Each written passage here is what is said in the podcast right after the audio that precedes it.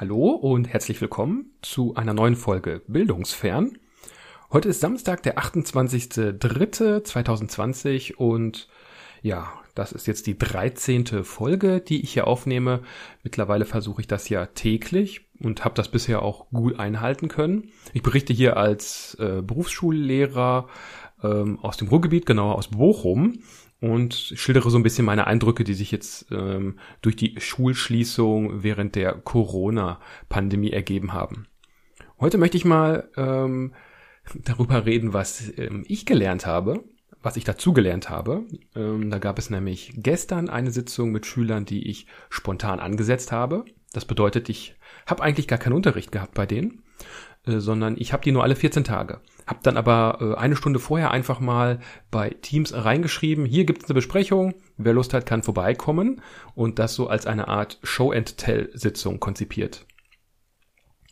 Ähm, ja, das ist so ein Format, äh, was, glaube ich, mehr so aus dem amerikanischen Raum kommt, in der man seine, seine Produkte zeigt. In diesem Falle ging es um Software, also um Programme, die sie erstellt haben und ja, einfach mal zeigen, was sie so Tolles gemacht haben. Ich konnte aber auch Fragen beantworten und ja, an dieser Stelle war das einfach eine ganz offene Runde. Ja, was hat sich herausgestellt? Es war am Anfang nur ein Schüler da, dann kamen zwei, drei, vier und so langsam trudelten alle irgendwie ein. Und am Anfang ging es auch gar nicht so sehr am, um, um äh, die Softwareentwicklung, sondern um alles Mögliche. Man ist so ins Plaudern gekommen über zum Beispiel einen Avatar, was ein Schüler hatte, ähm, über verschiedene Memes. Also in diesem Falle war es jetzt zum Beispiel Pepe the Frog, ein grüner Frosch, der irgendwann mal aus einem Comic entsprungen ist und in der Meme-Kultur so eine kleine eigene Entwicklung genommen hat der auch bei der Präsidentschaftswahl eine Rolle gespielt hat. Und so habe ich irgendwie ja ein bisschen über dieses Meme zum Beispiel mit den Schülern gesprochen. Das hat sich aber auch tatsächlich ganz spontan entwickelt. Genauso habe ich ein bisschen was erfahren über hm, den Alltag der Schüler. Was machen die jetzt so gerade? Was treibt sie um? Wie arbeiten sie? Also hm, was nicht verwunderlich ist, ist, dass sie jetzt sehr lange aufbleiben. Ein Schüler hatte sogar durchgemacht, also der äh, war am nächsten Morgen dann einfach da und äh, wollte dann gegen Nachmittag erst schlafen gehen. Aber es war jetzt auch nicht so, dass sie die ganze Zeit nur gezockt hatten. Also ein Schüler hatte zum Beispiel auch bis zwei Uhr nachts programmiert.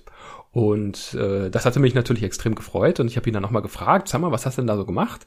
Und ja, er hat dann auch in einer Sprache, die wir an der Schule nicht mehr einsetzen, äh, C++, hat er so eine Erweiterung für ein Spiel konzipiert und erstellt. Ähm, das hieß, glaube ich, Metin 2, wenn ich mich da recht erinnere, aber legt mich nicht drauf fest.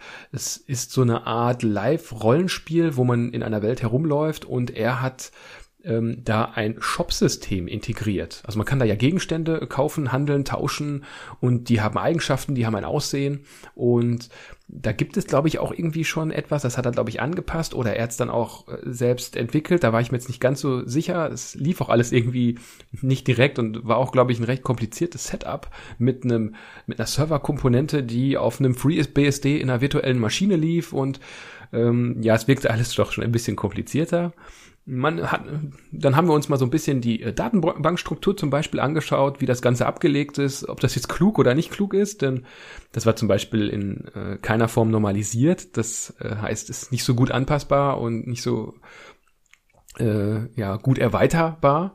Äh, man musste also, wenn man eine kleine Änderung vornehmen wollte, tatsächlich am Datenbankschema etwas ändern.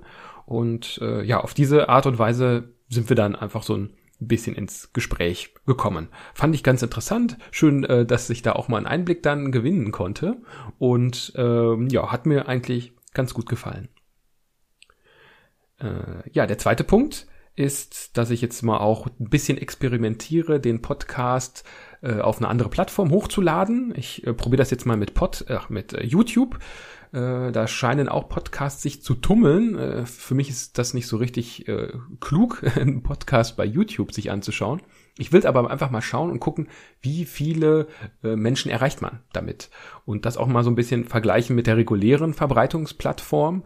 Ähm, vielleicht ist das so die Stelle, wo man dann noch Zuhörer mit einsammelt, die man sonst nicht bekommt.